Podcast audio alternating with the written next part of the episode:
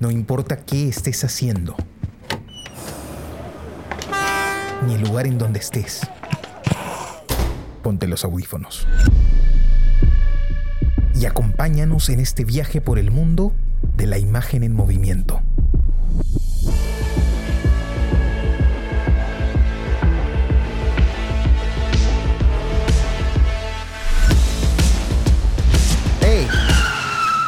¿Qué cine pasa?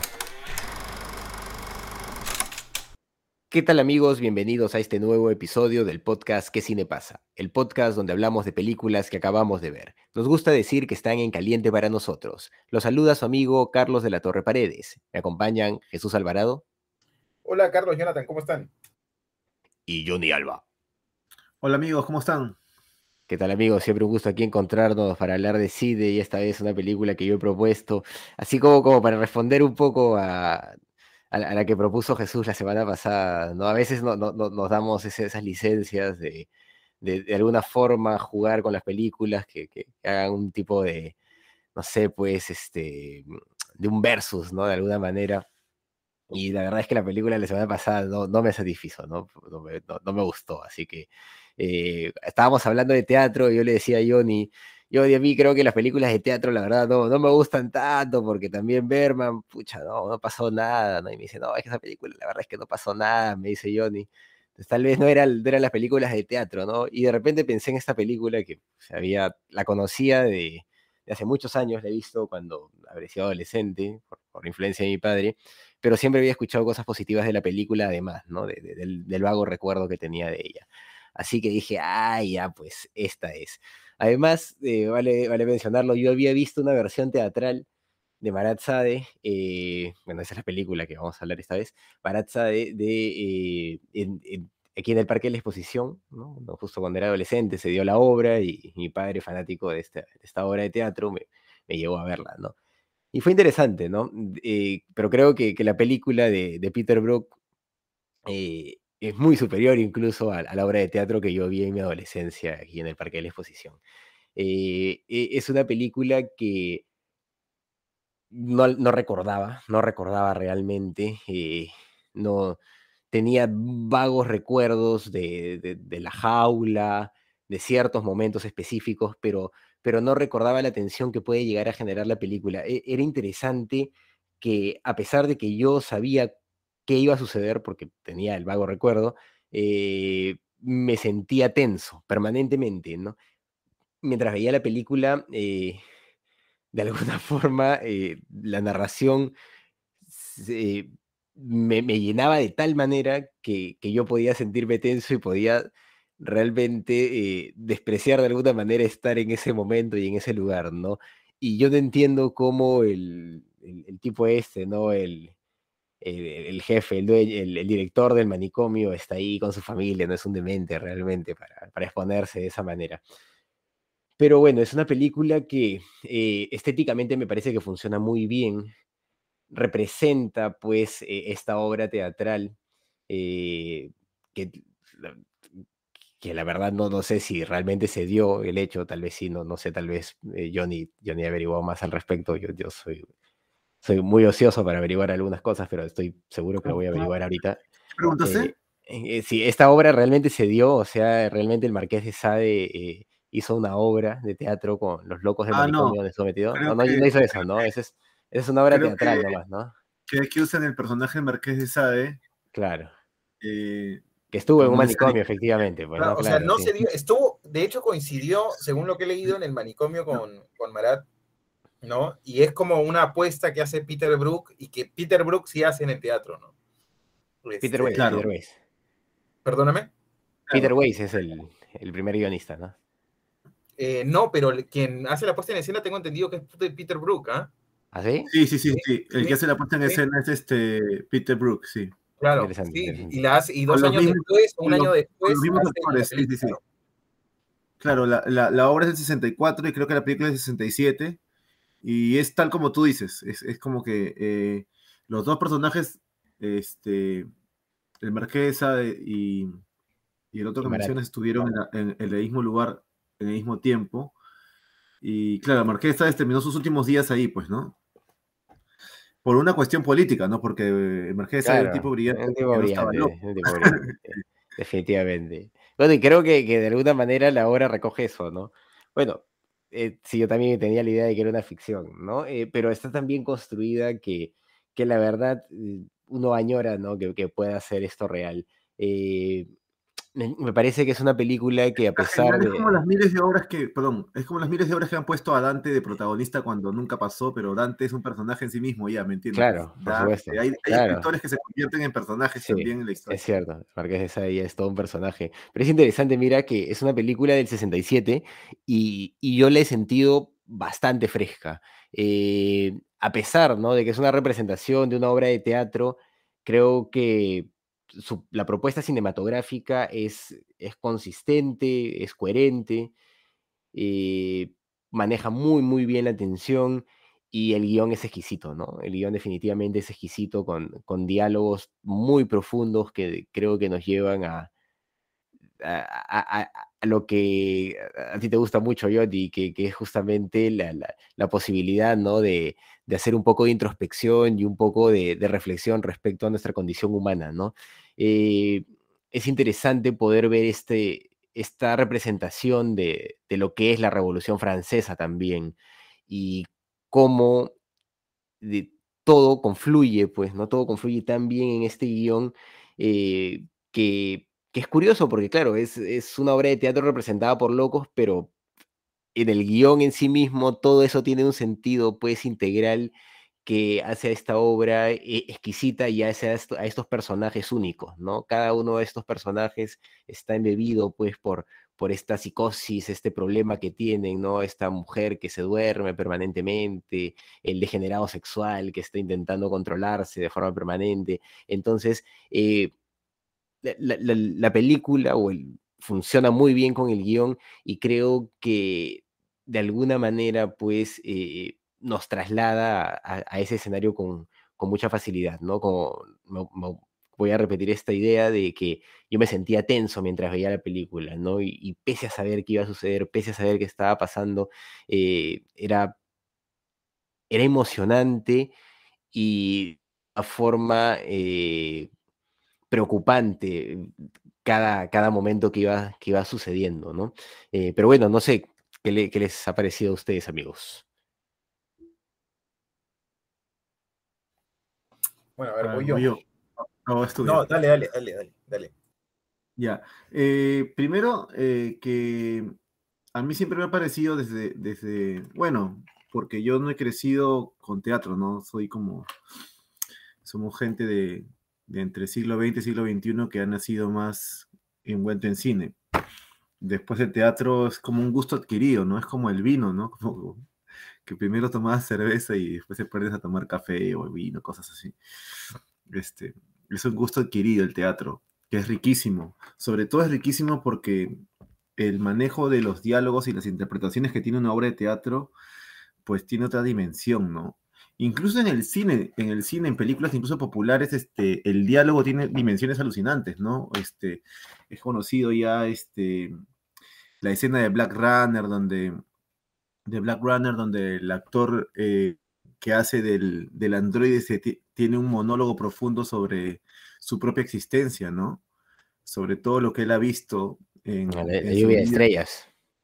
desaparece como una lágrima en una lluvia de estrellas, ¿no? Algo así, eh, es muy, muy poético, ¿no?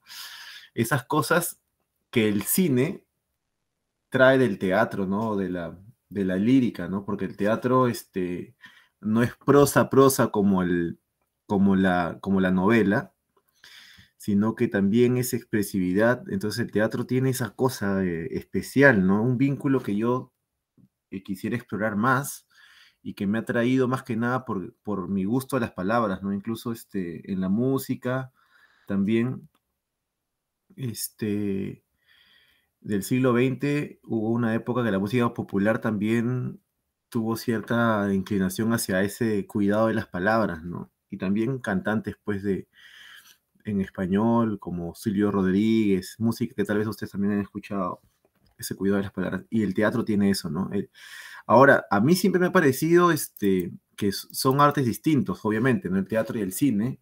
Entonces, encontrar una película que pueda generar ese vínculo de esta forma tan, eh, tan auténtica es, no es fácil. Y yo creo que esto tiene esa película, ¿no? Este, es increíble cómo este director, pues usando las herramientas del cine también, ¿no? Este, me refiero a los valores de plano, a los montajes, eh, a la puesta en escena, que tomando en cuenta que es una puesta en escena austera, porque es, eh, se supone que ha sido eh, construida con las cosas que están en, ese lugar, ¿no? Que es un lugar, un, centro psiquiátrico médico. un cuarto de este, baño es, del centro un cuarto es un cuarto de baño del cuarto psiquiátrico, ¿no? Que está detrás de unas rejas, que luego las rejas, la cámara pasa esa pared y, y ya juega, ¿no? Este, se puede hacer tan lleno de colores, de, de matices, de luces, de momentos, todo está, y, y, filmar planificar eso en un guion es, es un reto alucinante. Entonces yo creo que la apuesta de Peter Brook para mí es exitosa, ¿no? No sé cómo le habrá ido la película, a esta película en, festivales o en general, ¿no? A mí me ha gustado. Eh, me ha costado verla, pero más que nada porque yo creo que una película como esta debería verse en un momento apropiado, ¿no? Y con una predisposición apropiada, ¿no? Yo no, yo tuve la ligereza de no saber, porque a veces también me gusta me gusta como Jesús enfrentarme a la película sin ninguna, sin ningún preconcepto, pero también he aprendido un poco que es importante saber más o menos de qué va la película porque a veces te puede pasar lo que dijo una vez este Robles Godoy, ¿no? Robles Godoy cuenta una anécdota sobre el arte interesante. Él decía que, y lo cuenta en una anécdota, que parece que él le habían regalado un vino francés muy caro, muy, muy prestigioso, y él lo había guardado en su, para un momento especial, el vino, ¿no? Para un momento, era un vino francés, qué sé yo. Y después, cuando una, un momento especial en su familia, parece que alguien se graduó o, la llegada de un ser querido, él decidió abrir la botella de, de, vino francés con su esposa y lo tomaron y dijo, este vino es terrible, no le gustó para nada y el tema es que no, no era vino, sino era otra, otro, otro, no sé si era coñac, de repente era coñac o era otro tipo de, bebida. Entonces, como él esperaba el vino, cuando tomó el otro, la otra bebida que era prestigiosa también, este, no, lo, no, lo, no lo supo este, apreciar. No sé si se entiende la idea. Sí, claro, es que juzga en función a sus expectativas, ¿no? También yo había escuchado la, la anécdota, sí. La, la anécdota. No, no recuerdo exactamente qué tipo de licor era, porque ahora si lo pienso bien, el coñac y el vino no tienen ningún. Uno es un, una bebida. Seguro una sidra, una vaina así.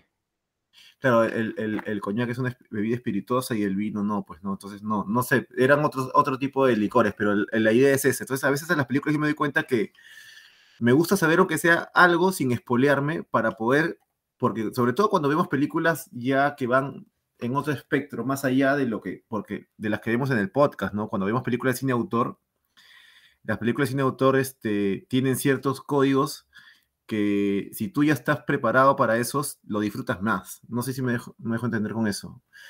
Y por eso que a veces trato de saber, aunque sea un poquito de qué va, para yo estar condicionado a verla. Y esta película es una de esas, ¿no? Esta película es una película que tú tienes que estar un poco condicionado a que estás viendo una película de teatro, ¿no? Como la flauta mágica de Berman, ¿no?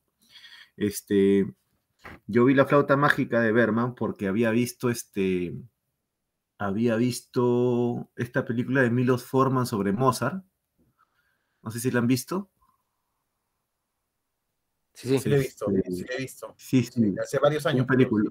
Sí, sí una película muy buena sobre Mozart y se llama Amadeus. La película se llama Amadeus. Yo vi la película Amadeus y en Amadeus hay un extracto donde sale la, la ópera de la flauta mágica, ¿no? Esta pieza musical de Papageno, creo que se llama la pieza, Papageno, que me gustó, la música me encantó, pero también me atrajo por la, la forma en la que Milo Forman la había representado. Entonces, esa película me hizo fanático de Papageno. Me, acuerdo que me bajé la música, me, me vi algunos videos en internet y después me di cuenta que me, enteré que Berman tenía una versión de la flauta mágica, o sea, toda la ópera, ¿no? Y entonces me vi la película, pero ya sabiendo que estaba viendo a ver una ópera, ¿no? Entonces eso te predispone un poco más, a que si de repente vas a, una, a, una, a una videoteca y te jalas una película de Berman sin saber qué es, entonces de repente no la disfrutas tanto, ¿no? Esta película es una película teatral, pero está muy bien filmada, ¿no? Está muy bien pensada, ¿no? Los valores de plano, los cambios, los colores, este, la, semiótica, este, cinematográficamente, ¿no? Después creo que podemos hablar un poco más de lo que dice la película en sí, que también es bastante profundo, ¿no? Cómo usa la, un evento histórico que pasó 15 años antes de, del momento en el que supuestamente están los actores representando la obra, este, que es específicamente la Revolución Francesa, ¿no?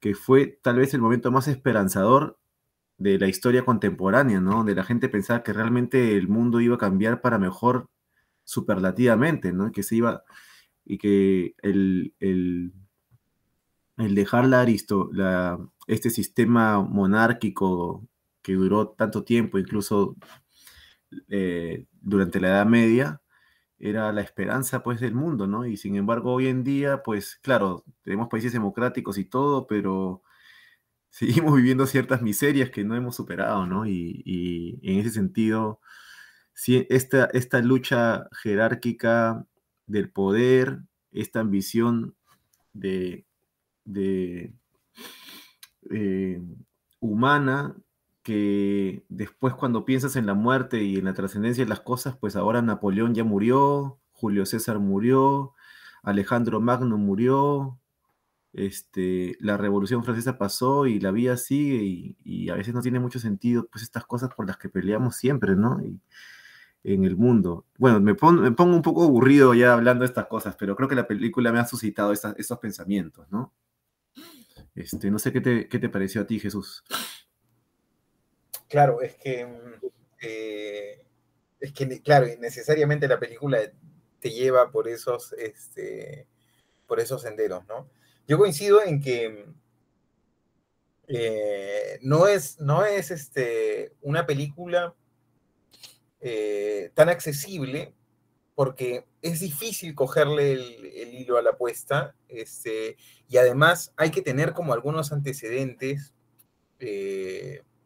históricos. Históricos, sí. Claro. Eso Algunos antecedentes históricos para acercarte eh, tan eh, a, una, a, una, obra que, tiene como todo este talante tan como en media res, ¿no? O sea, porque es como que te subes tú a la, al, escoges un momento de la historia y, ¡pac! y lo abordas. Entonces, de pronto aparece este personaje. Este, si tú planteas la obra ahora con políticos actuales, con sucesos actuales, pues, este, pero estamos hablando de una obra de hace 200 años, entonces la gente de ese tiempo, pues... Claro, lo comprendía, lo comprendía sin problemas. Muy culta, para saber, pues, quién era quién, ¿no? Nosotros... Ah, ya, claro, claro, claro, claro, por supuesto. Nosotros, Por, cultura general, conocemos varios nombres y cosas, pues hay cosas que también se nos escapan, pues, ¿no? Claro, claro, claro, por supuesto. porque tiene más cultura, ¿no? Pero, pero. Son ingleses, son ingleses. la Divina Comedia, por ejemplo, la Divina Comedia cita un montón de nombres contemporáneos de ese tiempo. Claro. Pero aún así, este. Eh, captura la, atención y casi que uno este, se sumerge en lo que ocurre en la película este, muy rápido, ¿no? O sea, muy rápido. Eh, a los, no sé, 15, 20 minutos tú ya estás absorto con respecto a lo que estás viendo, ¿no? Este, primero, por, claro, esta, eh, esta relación, bueno, a ver, entendamos el, o sea, eh, obviamente la obra en sí mismo, misma tiene vida más allá de la película, ¿no? Pero entendámoslo en el marco del relato cinematográfico, ¿no? de lo que es la película. Este, eh, y, en la película está la puesta de relación entre el teatro y el cine, ¿no? O sea, es algo que está presente en la película, ¿no? Que no necesitamos, no, no es algo, este, que no, no necesitamos, este, no sé, ir a Google o a Wikipedia para revisar algunas cosas y saber que esto fue. No, la película en sí misma se plantea como una puesta en escena, ¿no? Una puesta en escena donde por ahí hay un fisgón, ¿no? que somos que somos nosotros en cierta manera, ¿no? Que es la cámara en cierta manera, que es esa mirada que a nosotros nos permite adentrarnos, cruzar las rejas, ¿no? que es algo que no pueden hacer los espectadores que sí están ahí, ¿no? que nos permite cruzar las rejas y acercarnos un poco más a los personajes. ¿no? Oye, pero eso, eso, que comentas tiene, tiene sentido, tiene relación también con esta idea de, de la relación entre teatro y cine, ¿no? Porque, claro, estas rejas terminan siendo una idea de, de, la pantalla a la que no podemos acceder, ¿no? y por eso ellos al final queriendo entrar, ¿no? Y no, podían, no pudiendo. Claro, exactamente. O sea, y es curioso, ya que mencionas eso, este, es curioso los, los momentos en los que este, la cámara se pone del lado, del otro lado de la reja, ¿no? En el que deja de estar entre los personajes que están haciendo su performance y se pone del otro lado de la reja, ¿no? Porque es en momentos, en, uno en el que parece que todo se va a desbordar y en el otro, en el segundo, en el que absolutamente ya todo se desbordó, en el que eh, la locura ya trascendió todo. Entonces, claro, a ver, es súper interesante, ¿no? Porque tienes esta idea de la cámara que se ubica, se mete en, la puesta en escena, ¿no? Eh, que se mete dentro de la obra y tiene la capacidad de acercarse a los personajes y tienes la idea también de esto que es fundamental, que fue algo que salió la semana pasada y que eh, también está en esta película, que es esto de reeducar o resocializar con el teatro, ¿no? De hecho, lo dice el director del, sanatorio, lo dice directamente, ¿no? Dice, este, eh, nosotros estamos haciendo esta obra con la finalidad de reeducar, ta, ta, ta, ¿no? Y cuando lo presenta y presenta al marqués y esto y lo otro. Este, y, claro, terminas de ver la película y, claramente eh, no reduco, no reducó nada. No funcionó, no funcionó. No funcionó, no funcionó, porque además la película empieza a tomar este, como tintes de, extremismo, ¿no? De, extremismo. Y, por, y claro, es que ya es inevitable, o sea, podríamos, creo, adentrarnos también, y esto que han comentado ustedes también, como es que la película eh, está llena como de texturas grisáceas en las que resaltan algunos colores desgastados, pero, o sea, pero eh, que son, que están, que están saturados. También pienso, por ejemplo, en este, en esta suerte como de narrador o como de, de arlequín, ¿no? Que está como adelantándonos qué va a pasar, ¿no? Este, que está vestido de una forma particular, ¿no? Como para llamar, como para llamar la atención, ¿no? Y eso lo despega de alguna manera de esos otros personajes. Escenas eh, que en, términos de puesta en escena son súper interesantes, ¿no? Como en el momento este en el que están cantando este, o están diciendo esto de eh, revolución, este, ¿cómo? Ah, creo que lo tengo anotado por aquí. Em, ay, Dios mío, no, no lo anoté. No lo noté. Pero era, era algo así como revolución sin, y, hacen una referencia como sexual, ¿no? Este, no, coito. Claro, algo, algo con coito, ¿no? Y empiezan a, bailar todos al mismo tiempo. empiezan a bailar todos al mismo tiempo. Y en parejas y empiezan a hacer, claro, empiezan a hacer movimientos como sexuales, ¿no? Claro, claro. Este, entonces, todas esas cosas, digamos que están ahí rondando, pero es inevitable no dejarte absorber por las proclamas políticas, ¿no? O sea, por lo menos a mí que de alguna forma este, son cosas que me interesan particularmente y la revolución este, francesa es como un hito pues en la historia de nuestro tiempo, ¿no? Es fundamental, de alguna manera ha desencadenado todo lo que, eh, todo lo, que vivimos ahora, ¿no? Sin una revolución francesa las cosas serían absolutamente este, distintas en nuestro tiempo y además estamos en, además en tiempos donde hay lugares donde la revolución parece bullir de nuevo, ¿no? Pienso en Chile, por ejemplo, ¿no? Donde igual tomó canales institucionales, pero daba esa sensación por momentos, ¿no? De que se iba a empezar a guillotinar. No, y en el siglo, y, lo que se vivió en el siglo XX también tiene, tiene, tiene, bueno, lo de Cuba, lo de mayo del 68 en Francia, y tantas cosas que, que, que, siempre se ha pensado de que la revolución es la respuesta para... Bueno, en, en alguna forma la revolución tuvo Sí, perdona. Sí.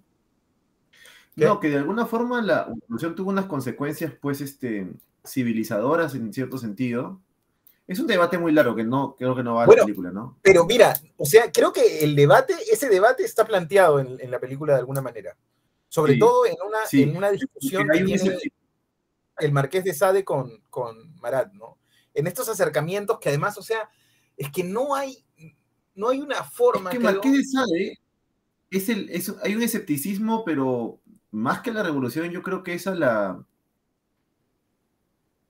al- al- a la condición, a los seres humanos, ¿no? Al- al- a la- Cre- creo que, claro, hay un escepticismo con respecto a los seres humanos. Creo que el, el- el- el Marqués de Sade de alguna manera pone en cuestión absolutamente todo, ¿no? A diferencia de Marat, que es como que su guillotina tiene un sentido, ¿no? La- su violencia tiene un objetivo. Marat, Marat es, la- es justamente la versión del hombre, el hombre que solo ve, solo ve, o sea, el, el- el clásico político que solamente ve los hechos actuales, ¿no? De hoy, mañana, pero no, no, no tiene una, una visión más completa del- de la historia humana, ¿no? Como, Claro, puede ser limitada. Yo noté, por ejemplo, de alguna de las frases de Marqués de Sade, que en algún momento sí. dice eh, destruir con pasión, ¿no? De- como un hombre, destruir con pasión como un hombre. Ah, no, no, él lo dice cuando dice, sí, y si no, cuando matas, este, si matas, esa, esa es muy interesante esa frase, ¿no? Porque si no te conviertes en una máquina, ¿no? Cuando matas, este, Claro, sin matar sin sentido, sin pasión. Cuando matas sin pasión eres una máquina, ¿no? Cada muerte tiene que ser individual, Sí. demente. ¿no? Claro, claro, claro. Ay, O sea, mira, la obra, la pensar la obra es en inglés, ¿ya? creo que lo dice la obra es en literalmente, inglés. ¿no? Que hay que, hay que este, disfrutar. A, a- a mí me, disfrutar creo que es la hace- palabra, ¿no? Cada muerte. Claro. alguna- de alguna Para que manera. tenga sentido. Claro, para que tenga un sentido. Sí, claro, es, mente, pues es una locura, ¿no? Este, Mira, lo loco es que la obra esta está en inglés. Y si la obra fuera en francés, por ejemplo, tendría coincidencias con el español así súper tangibles, ¿no? Este, a mí me da risa porque eh, Francia, yo creo que culturalmente tenía una, una influencia que, que se ve en el mundo, ¿no? Francia culturalmente, la, era- la era de la ilustración y todo eso. Francia e Italia, eh, Italia en el Renacimiento y Francia en la era de la ilustración, ¿no? Y, y en el idioma inglés tú te das cuenta cuando hablas inglés, este, que muchas palabras que son latinas o francesas, y, ¿no? y en inglés las usan, pero no tienen sentido, ¿no? Como cuando dicen, en inglés también se usa la palabra immortal. Bueno, immortal en inglés, inmortal en español, pero en español tiene sentido, pues, ¿no? Porque inmortal viene de morir, pero en inglés morir es died y immortal, o sea, hay muchas palabras que han robado del francés, del, del latín y de, del- de lenguas latinas, pero que en inglés no se conjugan como nos- en nuestra lengua, ¿no? En español todas las palabras tienen sentido, ¿no? 12, docena, ¿no? En inglés 12, dozen. Creo que lo he mencionado siempre, pero culturalmente las lenguas latinas son muy profundas, pero nosotros siempre estamos este, admirando el inglés, pensando que el inglés es superior. Yo veo ahí siempre que vamos a tomarnos un café al rooftop y usas palabras en inglés. Y aquí al contrario, los, los que hablan inglés siempre quieren usar palabras latinas para hacerse más bacanes. ¿no? Claro, inglés es más fácil de hablar. el inglés, puta, cómo me tientas. Pero el inglés es, es eh, un idioma superior en otros ámbitos, ¿no? Es un idioma que ha permitido. Es más fácil de hablar porque se construye por bloques, entonces es más Pero- fácil. pero es más- de pero- entender, pero más es el hecho- de Pero el hecho de que sea más fácil y de que además este, sea. Es que es un idioma hecho para la practicidad, ¿mañas? Para la practicidad del Claro, es comercio. práctica, es práctica. No, no, no, no es un, Pero no ya no es un de eso, hablemos de la película. No, No, no es ya un idioma fácil, es un tema diferente, ah, ya lo hablaremos. Ya, ¿hasta dónde nos ha llevado? otras cosas. Ya, sí, sí, no, no- no- no vamos a desviar. Pero lo que quiero decir es que, lo que quería decir yo es que los angloparlantes, los, los anglosajones, tienen una admiración por las palabras latinas. Yo, cada vez que usas una, una palabra latina, dicen, ah, son palabras como más pitucas. Y nosotros más bien tenemos una admiración por las palabras en inglés, porque estamos como colonizados. Es irónico, sí. Sí. A mí, a mí me parece que el español es más elegante, ¿no? ¿Qué les pareció la representación de, de, de- de los arlequines que paraban cantando y, y la música, cómo les pareció que entraba en la película? Claro, los arlequines, por ejemplo, pensaba en esta, en esta escena en la que eh, la mujer está a punto de matar a Marat, ¿no? Y, este, y hacen esta cosa que es increíble, ¿no? Que es, eh, porque además, claro, tienes esto de que el cine es el arte del tiempo, ¿no? Donde el control del tiempo, el control del tiempo es el kit del asunto en el cine, ¿no? Empiezan a pasar los años.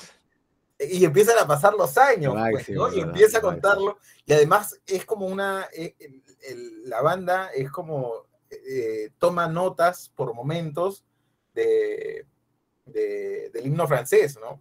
Sí, Del himno francés. Entonces, todo eso, todo eso está muy bien pensado, está muy bien logrado, pues, ¿no? Está muy bien logrado. O sea, en ese momento, entonces, realmente, este, entiendas o no, porque hay cosas que pues, se pueden entender y hay cosas que no, si no tienes los recursos, no, no alcanzas a entenderla, pero más allá de eso, tú estás absorto, ¿no? Con las representaciones de los actores, ¿no? Este, además, son fundamentales los actores, pues, ¿no? Y todos, este, eh, bueno, algunos más con más descollantes que otros, eh, me parece que todos están súper bien actuados, ¿no? Por, e- pienso, por ejemplo, en el papel que representa la mujer, ¿no? Este, todas las cosas que hay en ella, ¿no? Todas las capas que hay detrás sí. de ella. Porque claro, Sí. en el fondo estamos frente a una mujer con un problema eh, psiquiátrico que la hace no poder mantenerse despierta, ¿no? Y tiene esos rasgos, y esos rasgos se destilan en ella, ¿no? Este, pero también tiene que representar de alguna forma la sensualidad este, y tiene que representar la trampa, ¿no? La trampa eh, frente a Marat, ¿no? Este, y de alguna forma extraña yo alcanzo a sentir que todos esos elementos están ahí, ¿no? Por ejemplo, hay una, hay una, como un erotismo que es muy sutil, este, pero que es súper interesante de lograr cuando ella eh, latiguea con su cabello el cuerpo de, de Sade, ¿no? Mm. Sade, sí. Y, y- y eso me hace pensar también en que la, la obra de teatro, en el universo diegético de la película, está muy bien pensada también dentro de la locura que es esto, porque, eh, porque hay efectos de sonido en la obra teatral. Y los efectos están muy bien trabajados, ¿no? O- y eso me lleva a pensar, por ejemplo, en otro momento en el que ella tiene que tocar la puerta, ¿no? Eh, del lugar en el que está Marat. Luego, Y golpea claro, con la vara el otro. y golpea con la vara. el otro, Y todo está como dentro del, de- del desarreglo, ¿no? Dentro de lo caótico, de lo sucio que es, es- hay un orden, hay una organización, hay algo que es, que es orgánico y que hace que, que haya una sincronía ahí, ¿no? Que no es perfecta, pero que, pero que funciona, ¿no? Que te, ha- te, te hace meterte en la obra, ¿no? Y, y bueno, y- y- y todo esto pensando también yo siempre me planteo, claro, cuando las cosas, eh, o, tú como autor puedes tomar una decisión, ¿no? Yo planteo las cosas de esta manera y bueno, y que el lector o que el espectador llegue, este, llegue a las conclusiones. Eh, o puedo ayudarlo a llegar a algunas conclusiones. Y es lo que hace, me parece, eh, Marqués de Sade en, su, en una de sus alocuciones finales, ¿no? En las que de alguna manera intenta explicar, ¿no? Este, qué es lo que ha intentado hacer al plantear la puesta en escena de la obra, ¿no? Y dice una, y bueno, lo que dice es quiero confrontar este, dos posiciones distintas para que dialoguen, ta, ta, ta, y dice algo muy interesante, ¿no? Iluminar la duda eterna. Quiero iluminar la duda eterna, ¿no? Que este... Qué eh, poeta es el Marqués de Sade. Pero igual, En una obra de teatro, claro, claro está. Claro, claro. Claro, este... eh, entonces, claro, yo pensaba también que la apuesta va por, pues, banalizar, por ridiculizar y este, por cuestionar absolutamente todo en ese contexto donde, eh, en un contexto de guerra en donde todos son sádicos, ¿no? Todo, absolutamente todos son sádicos y eso me hace pensar también en esta, en esta otra secuencia en la que, eh, en la que se dice que se vendían, me parece, se dice que se vendían guillotinas pequeñitas, ¿no? Para niños. Pequeñitas para niños con, con, este, con muñequitos, Con- con un... Con que un- botaba líquido rojo con los decapitados. Entonces es una cosa brutal, pues, ¿no? pero Eh, imagínate ese nivel de energía que ha estado contenida para que haya esa explosión, porque Claro. la revolución, la revolución, Pero eso lo tenemos ahorita, ¿no? O sea, nuestros niños juegan cosas ultra violentas, ¿no? Sí, sí, sí, sí. Claro, pero en ese momento está embebido todo de, como de ese ambiente de Aparte, ¿no? eh, es como, como que si tú, si tú agarras la revolución francesa, que habrán sido unos años, pues, ¿no? Porque Robespierre, este, no sé en qué año murió Robespierre, pero ya en, en el siguiente década, pues, ¿no? En, en, en, los noventas del, del, del, siglo XVIII. Sí. Creo, que muere Robespierre. Pero claro, él era el gran, el gran, el gran, ¿cómo se dice? Guillotinador. ¿no? Bueno, habrán sido unos 10 años de, de este, este, que acá lo cuenta en una obra de teatro, y al, al toda esta violencia, toda esta línea histórica, como que acortarla esas dos horas se convierte en esta locura, pues, ¿no? En esta especie de, de caos. Y, y cuando la, la, obra termina y tú ves las rejas y la gente así alborotada, tú, es la, tú realmente sientes lo que se vivió, es la única forma de sentir lo que se vivió en esos tiempos, ¿no? Porque claro, si tú lo estiras, pues es como contar el Fujimorismo o el, o, o la, el, el, odrillismo en, en dos horas, ¿no? todo lo que se vivió en esos tiempos. Claro, pero puede, o... siempre se puede correr el riesgo de, eh, de ser excesivo o de pretender ganar solo por acumular hechos, ¿no? Pero creo que el, el, gran, el gran mérito de la obra, estando de acuerdo con lo que propones, es, este, es precisamente que tiene una cadencia, ¿no? Que tiene una cadencia, y dentro de esa cadencia, sí, pues este, todos esas, todas esas cosas no, resultan grotescas. No, claro, eh, eh, esa especie de histeria colectiva que va acompañada con momentos de, de, de, claridad intelectual o de pensamientos profundos, es una mezcla alucinante. A mí me parece muy bien pensada, muy bien sosegada, artísticamente muy bien coreografiada, muy bien interpretada. Cada, cada actor de mente que está ahí, el, el, este sujeto que está de amarillo, que era la especie de presentador, Claro. El tipo era genial. El tipo es eh, uno, de los mejores, uno de los mejores actores, creo yo. Parece que todos estos actores han sido los mismos que interpretaron la obra. Sí, creo que sí. Creo que sí. Y claro, y, y, se expresa muy bien en el cine también, ¿no? Porque no, es, es otro código, a pesar que se siente el teatro, la teatralidad, pero porque están interpretando actores de teatro en, haciendo la obra, ¿no? No están interpretando claro pero sin embargo usan algunos códigos cinematográficos, ¿no? Porque hay planos, eh, hay primerísimos primer plano de Marqués de Sade haciendo alguna, diciendo claro, alguna está, cosa. Pues.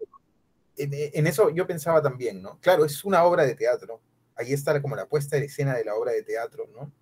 Está la pared al frente donde están los, la cuarta pared al, y al frente donde están los espectadores y todo eso, pero... Pero hay muchos claro, valores de planos cinematográficos, ¿no? Porque hay, hay, en, hay, la, hay, en, la, fragmentación de la realidad, sobre todo, es ahí donde está el cine. ¿no? Planos detalles. Donde deja de ser, donde deja de ser teatro y, y, se vuelve cine es cuando la, la, la, realidad empieza a ser fragmentada y, y la cámara está dentro, pues, ¿no? Conviviendo sí. con estos actores. ¿no? Claro, porque algo que un espectador no podría hacer, ¿no? Claro, porque las coreografías incluso tienen una, una edición interesantísima. Si tú la evalúas, este, Claro, y están planteadas para la cámara, ¿no? Están planteadas Exacto, para la cámara. Es, es, cine, es cine puro, es cine puro. La música, la coreografía y, y, y, el, y el, los planos, este, los secuenciales y los cortes.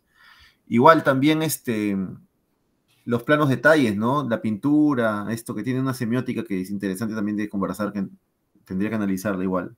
Y ahora, es... en, en, términos generales, yo añadiría también, Jonathan, que está, está presente también la, este, como ideas ahí que van circundando la, la, iglesia, ¿no? La idea de la burocracia. Está Napoleón y está, por supuesto, la censura, ¿no? Este, la censura, además, que es este, abierta. El Marqués de Sade, pues, ¿no? Sin, sin ningún, claro, sin ningún, este, eh, sin ninguna cortapisa y, y, sin ni siquiera intentar camuflarla, ¿no? Sino que es abierta. No. De estas cosas no se hablan. Eh, sí, claro, frente no, a ese el director, pues, permanentemente, ¿no? ¿Cómo Oye, y esa descripción, por ejemplo, cuando comparan la guillotina con la muerte de este, el, el, de este aristócrata que intentó hacer un atentado contra Luis XV. Uh -huh. No sé si recuerdan cuando cuentan esa, ese asesinato en comparación a la guillotina, ¿no? Claro, eh, que dice pues que, que, no se debe matar sin pasión porque uno se vuelve una máquina. Claro. Claro. Oh, alucinante, alucinante, muy alucinante. Todo lo que hemos hecho, ¿no? Como, como, como, como especie ¿no? humana. ¿no? Bueno, eh, eh, claro, y, Y, y- y eso tiene que ver con una cita que tengo aquí que no, no sé, no sé exactamente quién la dice ni en qué momento, pero bueno, el hombre es un animal desquiciado.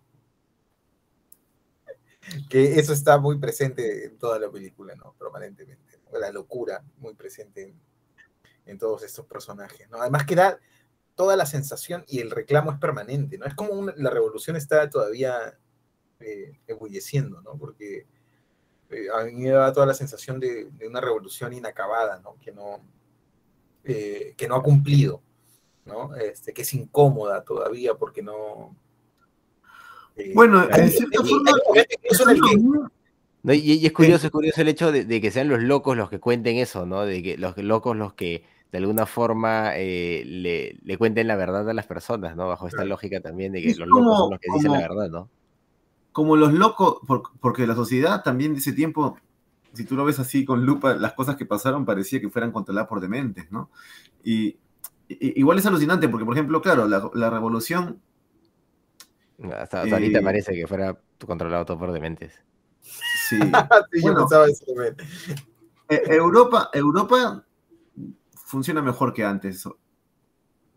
Se podría decir que sí, funciona mejor que antes. No sé si por la revolución o simplemente porque la civilización, pero pues claro, hay muchas cosas que, que en ese tiempo, pues, eh, Europa en ese tiempo era parecido a Sudamérica, ¿no? Como que un, un grupo pequeño tenía el poder aristocrático y el resto sufría todos los días trabajar, vivir el día a día, ¿no?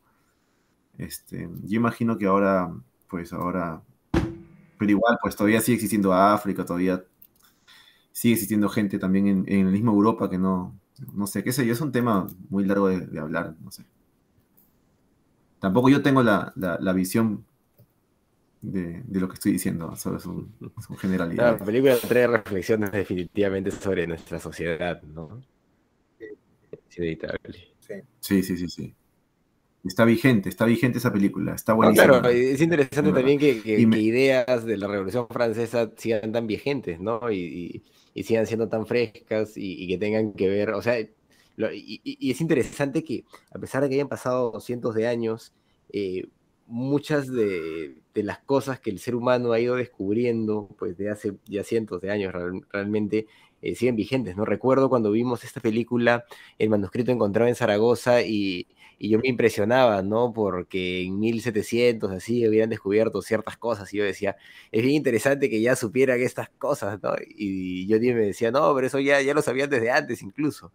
Eh, y pues realmente, eh, a, a pesar pues de- de- de todo este tiempo, las cosas han cambiado muy poco, ¿no? Las cosas han cambiado, o por lo menos la- las cosas nuevas que hemos aprendido, claro, hemos avanzado tecnológicamente y todo eso, pero como, como seres humanos respecto a, nuestra evolución como sociedad, como individuos, todo eso, la verdad es que pareciera que no, hemos avanzado mucho, ¿no? Porque yo, yo escuchaba lo que decía Sade y, y seguimos con las mismas cosas, ¿no? Eh, como seres humanos. Es bien, bien interesante ese hecho. Claro, además yo eh, creo, antes, antes creía, ¿no? Eh, y probablemente después me desdiga de nuevo, pero no importa. Este, antes creía que, que, que el- que el- un ser, que un ser civilizado no podía dejar de serlo. ¿no? Ahora estoy convencido que sociedades civilizadas pueden dejar de serlo. Este, Por y se pueden entregar de absolutamente. Por supuesto. Sí pasa todos los días. No, yo, yo defiendo la, la teoría de Claro. Sade, nosotros somos animales, somos animales, total, así totalmente, un poco, un poco civilizados, entre comillas, con racionalidad. A mí me gusta, me gustan los pesimistas, ¿sabes? Como Sade, como, Los animales, ¿no? como Schopenhauer, Sade, esa gente que, que no ponía ni un mango y, y Cioran en, en, en español, ¿no? No, Cioran no es español, bueno, pero Cioran, ¿no? Gente que no ponía ni un mango por por la, la Por la humanidad. No, humana. Sade- Sade da la idea ahí, ¿no? De que el hombre, pues, este, aprovecha su, sus posibilidades, ¿no? Y se impone ante otros en la medida de lo posible. Que, o sea, él defiende la idea de- del egoísmo humano, ¿no? Eso. Bueno, igual hay que darle, hay que tener ahí un ápice de esperanza, muchachos. Sí, bueno, pues. No, yo, yo creo que es así el No, al final verdad. vamos a desaparecer. ¿no? Sí, sí, sí. Van a llegar así los extraterrestres y, y jeje, y jeje. Va a ser muy tarde para No. nosotros, va a ser muy tarde. Nos van a agarrar sin bombas atómicas. Rusia se las va a gastar ahí. Muy bien, amigos, ¿estamos listos para calificar la película? Sí, vamos. Muy bien, a ver, ¿quién de ustedes empiece? ¿Quién de ustedes empieza? Ya, yo empiezo. Este, claro, me, me quedo con algunas cosas este, súper interesantes de la película, ¿no? Y no, es inevitable, hay, hay, hay veces en las que pues nos quedamos en, en, la reflexión como más cinematográfica, ¿no? Más sobre la puesta cinematográfica, sobre la puesta en escena, sobre los planos, la música y esas cosas, pero en una película, eh, digamos, tan avesada como esta, no sé, a mí me, me, llamaba más como hacia las reflexiones hacia otro lado, ¿no? Pensar más cosas como las que estamos planteando ahora hacia el final, ¿no? Eh, y, y, este, y me quedo con la reflexión final que hace Sade, ¿no? Con esa auto, autoexplicación de la obra, ¿no? Con esa suerte de autoconciencia de la misma obra, ¿no? Porque Sade es parte de la obra también, de, la, de, esta representación, ¿no? Es parte de esa representación y al él decirlo, es como, eh, la, es como la presencia física del autor este, eh, tomando conciencia de, sí mismo, ¿no? Y de su rol en esa representación, ¿no? Eh, y esto que dice a mí me pareció, este, me pareció súper interesante, pero sobre todo sugerente, ¿no? Que empuja como a pensar y repensar las cosas, ¿no? Con ciertas claves para interpretar no solo eh, etapas históricas como la Revolución Francesa, sino nuestra propia vida, ¿no? Esto de iluminar la duda eterna, que, este, que, que, me parece que puede ser, que podría ser tranquilamente este, como un mantra, ¿no? Como un, una frase guía, ¿no? Eh, eh, en ese espíritu de tratar de, de comprender, de confrontar ideas este, y de entender cómo los procesos humanos eh, nos transforman de alguna manera, ¿no? Entonces me ha parecido súper interesante esta película, yo no, no, la había visto nunca, he visto algunas propuestas, este, algunas propuestas similares, ¿no? en, algunos sentidos, este, pero me parece que está muy bien lograda y creo que al final cumple, eh, cumple su objetivo, ¿no? Que es la de transmitir todas estas emociones y todas estas ideas, ponerlas en juego ahí y dejarnos, eh, eh, dejarnos arrojándonos ahí, pues, ¿no? Dejándonos dando bote a ver qué cosa puede salir de, de, todas estas reflexiones. Yo le voy a poner nueve. Bien, Jesús, bien. Este, creo que es una película que cualquier persona que esté, o cualquier este, director o cineasta que quiera plantearse una película eh, como un musical o, o, o, teatral o algo que cruce esa barrera, pues creo que es una lección importante de cómo, primero, técnica, de cómo de cómo hacer tu puesta en escena, ¿no? De cómo poder manejar esos, incluso los musicales, este, podrían, podrían aprender mucho de, de esta película, ¿no? Imagino que también esta película eh, tiene influencia de otros musicales, pues, clásicos de, de Hollywood, ¿no? De Gene Kelly y esa, esa, generación, pues, ¿no? Este, después, la película en sí misma, pues, y la obra de teatro, que ahora me intrigaría mucho, me gustaría mucho poder ver la obra de teatro, ¿no? Eh, sería interesantísimo una obra como esta. Eh, en español, por supuesto, porque la profundidad de las cosas que dicen aquí es este muy, muy, muy potente, muy fuerte. Entonces, este, creo que la película en sí misma, eh, por la, la, profundidad que tiene el mensaje, eh, que da de muchas cosas de hablar, no solo de la revolución, no solo de la efervescencia histórica, porque creo que yo creo que es, la Revolución Francesa es uno de los momentos más más efervescentes y cargados de, de, matices de la historia contemporánea, ¿no? No diría, a ver, aparte pues obviamente de la Primera y Segunda Guerra Mundial que está más a nosotros, pero creo que es una de las cosas, y, y, creo que toda la era de la ilustración francesa y en general, este, siguen nuestro día a día, ¿no? Y sigue en materia de discusión, ¿no?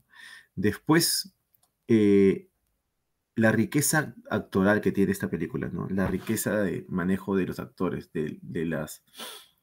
Eh, de los de los diferentes este, niveles de dramatización que tiene la obra, de los diferentes códigos y de actuación, eh, es, riquísima, ¿no? Tú realmente te crees que estás viendo una obra de, gente que, es de un manicomio, ¿no? No, ¿no? no te queda duda, te lo crees inmediatamente. Y no hay ningún momento en el que te dicen no son actores actuando de locos, porque a veces el, el, los problemas mentales o la locura, de todo esto es muy estereotipado, ¿no? Y he visto muchas interpretaciones estereotipadas de eso, ¿no? El, clásico loco y, aquí no, aquí realmente te ves gente que tú podrías pensar que ha sido firmado por amateurs que tienen crisis de locura y sin embargo con momentos muy muy cuerdos que, no hacen ruido en la historia, ¿no? En la, en la línea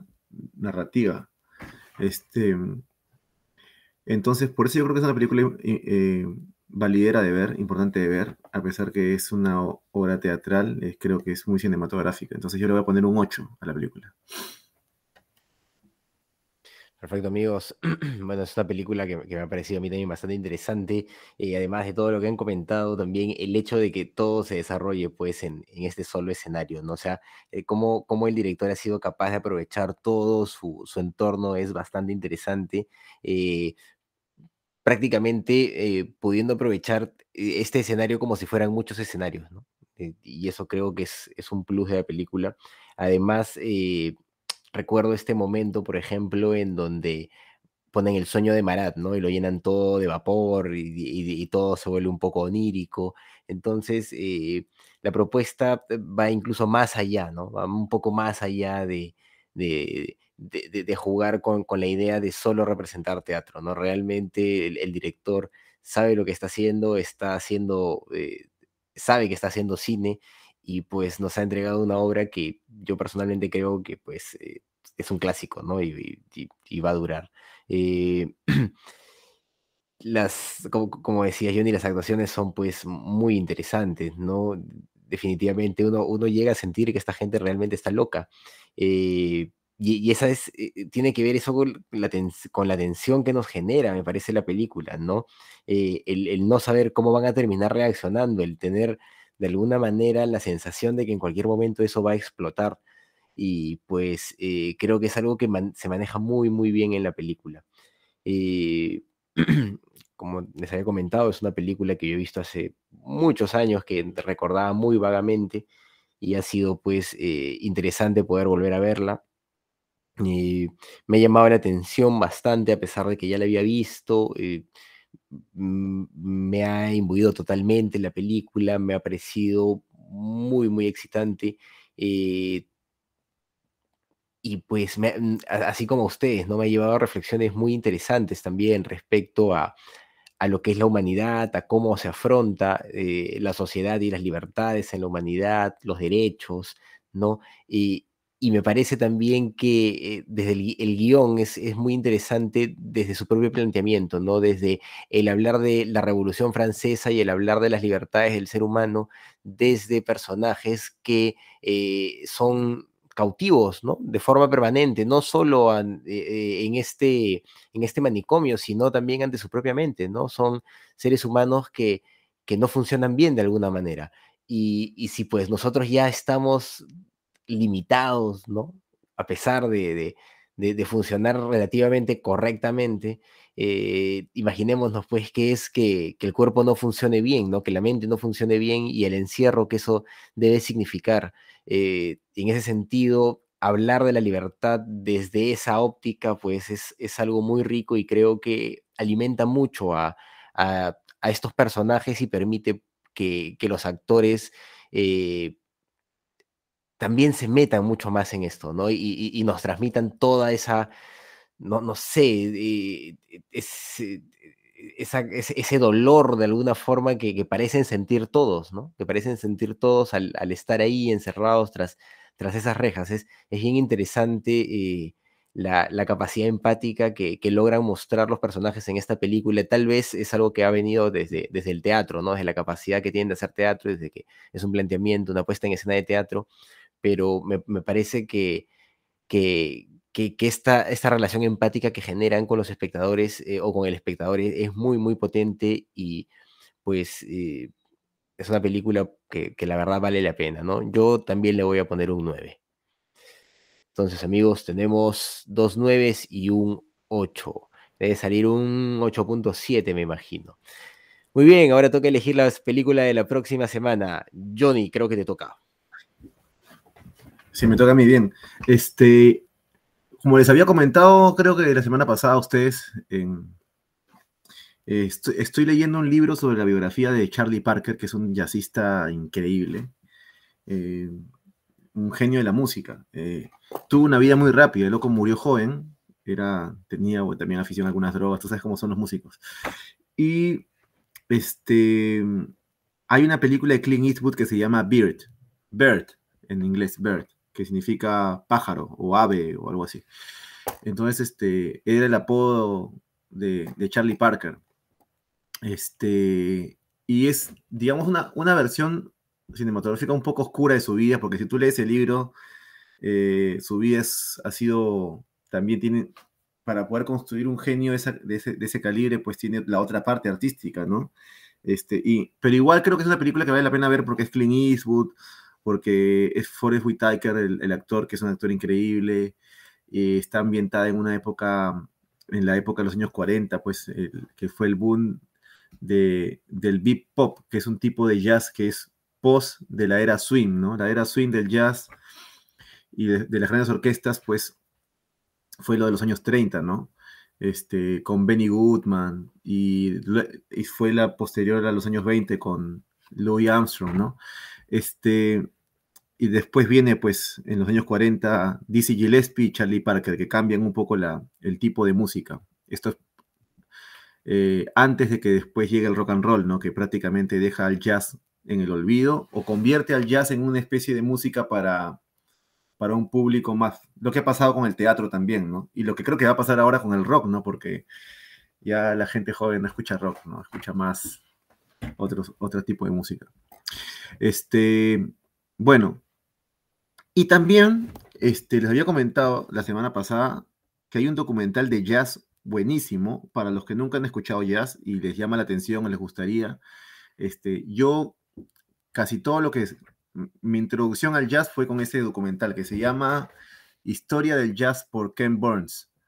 Es una, es una, es una serie de 13 capítulos de jazz que empieza desde el siglo XIX, cuando recién llegaron los primeros, este, eh, los primeros eh, eh, afroamericanos desde el Caribe a, a Nueva Orleans y en Nueva Orleans se encontraron estas trompetas y empezaron un poco a, inventar el jazz, ¿no? Mezclando con el blues, el gospel. Te cuenta desde ahí hasta el jazz contemporáneo, ¿no? Este, Winston Marsalis, que es uno de los jazzistas contemporáneos, es uno de los narradores de la historia, y hay muchos historiadores conocidos. Es muy parecido a la versión que, de la historia del cine de, de Marcus Singh, que tal vez Jesús ha visto esa, versión.